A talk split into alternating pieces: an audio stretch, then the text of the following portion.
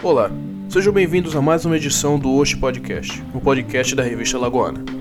Meu nome é Lucas Santos Barbosa e estarei aqui apresentando para vocês, com um toque de opinião, acontecimentos importantes tanto no Brasil quanto no mundo, um de cada vez.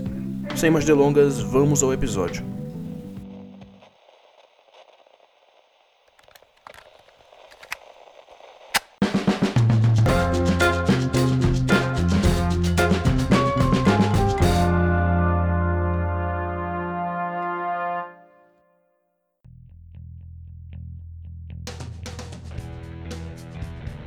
Dia do Trabalhador. Na última sexta-feira, esse feriado chegou da mesma forma que veio em tantos outros anos. E as várias homenagens aos trabalhadores brasileiros também foram feitas. Mas nem tudo está igual ao ano passado, ou retrasado, ou em todos os outros. As circunstâncias mudaram. Enquanto o mundo passa pela pandemia do Covid-19, a Organização Mundial de Saúde deu a recomendação para que todos fiquem em suas casas, para que não haja novas infecções pelo vírus. Mas, como sabemos, isso não foi tão bem recebido por muitos. O fato é que muitos continuam a trabalhar.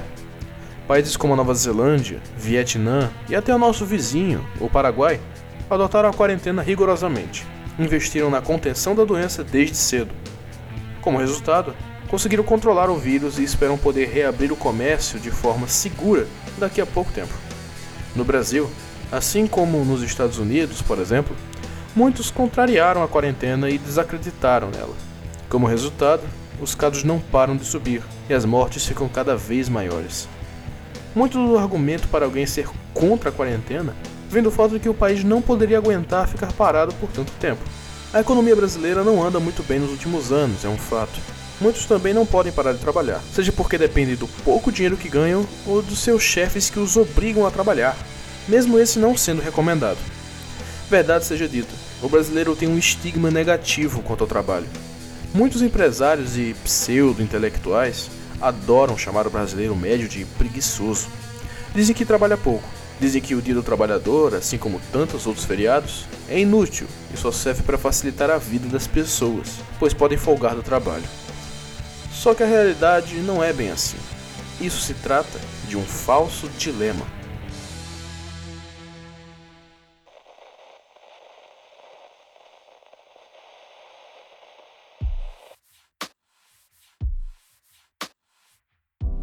O Brasil tem, oficialmente, nove feriados nacionais todos os anos. Claro que existem mais feriados, mas isso varia de região para região, de cidade para cidade. No geral, são pouquíssimos dias do ano em que todo mundo, quem trabalha e quem estuda, pode desfrutar de um dia livre para si mesmo. O fato de existirem esses dias, por si só, já é alvo de críticas de muitos. Dizem que isso diminui a produtividade das pessoas, que traz um mau costume e deixa todo mundo preguiçoso. Como se um descanso prolongado por pouquíssimos dias pudesse afetar a economia como um todo. Obviamente, isso não é verdade. Muitos criticam o carnaval, por exemplo, que é um feriado que ocupa quatro dias, teoricamente. Apenas dois desses dias são dias úteis, mas é suficiente para que atraia críticas. Uma delas é a de que esses dias seriam muito melhor aproveitados se todos estivessem trabalhando, já que a maior parte da população está se divertindo. Mas essa e tantas outras críticas são infundadas. O carnaval do ano passado, só para dar um exemplo, conseguiu atrair 3,78 bilhões de reais para a economia. Isso só no Rio de Janeiro. Sem contar que muitos ainda trabalham nesse e tantos outros feriados, pois são em dias como esses que algumas pessoas mais lucram. Claro que ficar sem trabalhar por um dia ou outro vai diminuir a produção nacional, é inevitável. Mas esse nunca foi o problema. Não há uma relação intrínseca entre o quanto as pessoas de um país trabalham e o quanto é produzido por elas. Para entender melhor, vamos comparar o Brasil com outros países. Hoje em dia, a jornada do trabalho semanal de um brasileiro é de 44 horas.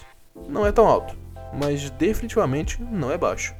O consenso científico determina que a quantidade saudável de horas semanais não deva ser acima de 40 horas. A maioria dos países leva isso como regra, como os Estados Unidos, a Coreia do Sul, o Japão e a Alemanha. E não, isso não é culpa da última reforma trabalhista.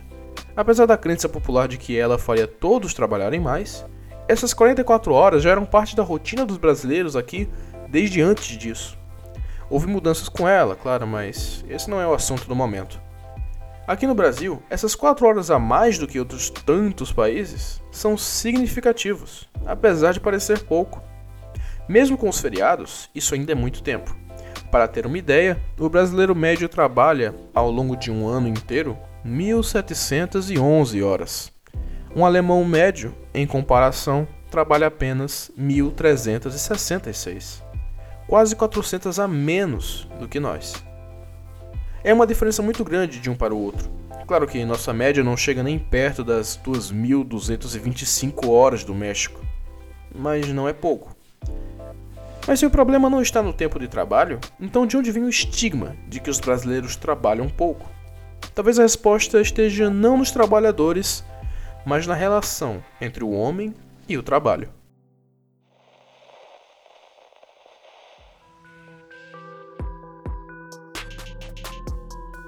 Houve um filósofo que, até recentemente, abordou a relação do homem com o trabalho. Ele se chamava Tsvetan Todorov e defendia que uma pessoa precisava sempre se preocupar em estabelecer uma relação entre sua própria existência e o trabalho que ela faz.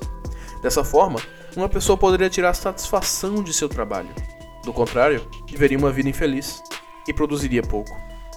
Esse filósofo, de nome difícil, não foi o único na história a abordar esse assunto. Outro que abordou esse tema de forma semelhante é o alemão Max Weber. Para ele, o trabalho árduo e disciplinado das pessoas é uma virtude inseparável do espírito capitalista das sociedades. Esse trabalho seria o caminho para o sucesso profissional e a salvação espiritual. A crítica dele reside justamente no fato de que nem todo trabalho pode fornecer esses benefícios, e que muitos trabalham não no que gostam ou no que são bons, mas naquilo que podem. O que Weber e Todorov nos contam é que, mesmo com mais de um século de diferença, a sociedade que vivemos se construiu na crença de que é no trabalho em que encontramos felicidade e satisfação mas apenas se o trabalho que você fizer for aquele que te proporciona felicidade. Países como a Alemanha e a Noruega, por exemplo, hoje sabem muito bem que os trabalhadores felizes com seu trabalho são essenciais. Atualmente, esses dois países conseguem produzir em 15 ou 20 minutos o que o Brasil produz em uma hora. Isso que a população deles é bem menor se comparada com a nossa. Em média, eles produzem quatro vezes mais do que a gente mesmo os brasileiros trabalhando bem mais do que eles, como pode nossa produção ser tão baixa? Acontece que nesses dois países, assim como em vários outros também, houve um esforço constante dos governos para prover a melhor educação possível para seus cidadãos. É comum por lá a educação se reinventar o tempo todo para poder capacitar os estudantes naquilo que eles sabem fazer de melhor. Desse jeito, eles podem produzir mais em menos tempo. Uma maior educação, de fato, melhora a vida de todos. Hoje em dia, vemos no Brasil o inverso. Nosso sistema educacional é extremamente antiquado. O modelo que é usado no ensino público do país ainda é moldado naquele que foi implementado na época que o Brasil ainda era uma monarquia, mais de um século atrás. Não bastasse a falta de inovação, a infraestrutura do país é precária, o que dificulta também o próprio trabalho que é feito pelas pessoas. Ainda mais que boa parte da população não trabalha porque quer, mas porque precisa.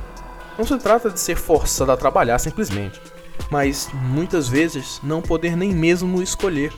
Hoje, mais de 11% da população do país, que correspondem a pouco mais de 12 milhões de pessoas, está desempregada. Até o final da pandemia do Covid-19, muitos preveem que esse número dobre. Isso é bastante sério. Se é no trabalho que o ser humano encontra a felicidade, como pode ele ser feliz num trabalho que ele não escolhe? Como pode aprender no que ele é bom se não há esforço na educação para isso? Como pode produzir algo que o deixe satisfeito se muitas vezes nem trabalho ele tem? São muitos fatores juntos: educação precária, a falta de infraestrutura, desemprego crescente. Isso vem de antes da pandemia. A negligência do Estado quanto a essas questões é uma constante. No fim das contas, sempre se tratou dos interesses deles acima dos interesses da população.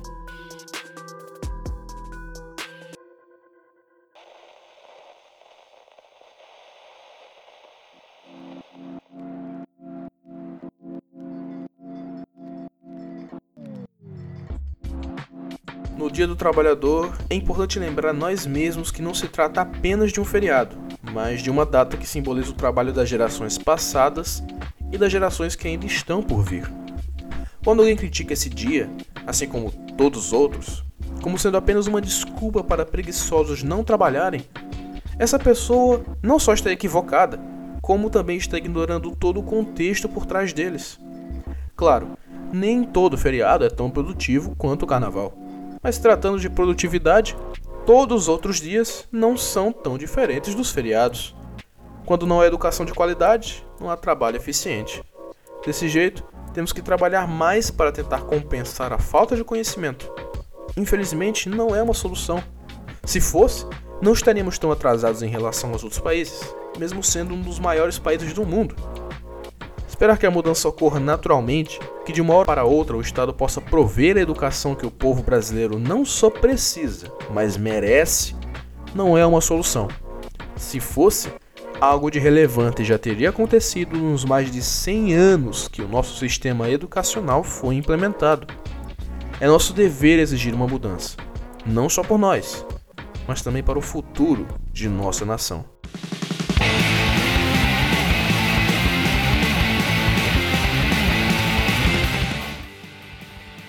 Esse foi mais um episódio do Hoje Podcast, o podcast da revista Lagoana. Comentários, dúvidas e sugestões podem ser encaminhados para o e-mail da revista, revistalagoana.gmail.com. Então é isso, galera. Foi bom tê-los comigo. Até a próxima. Fui!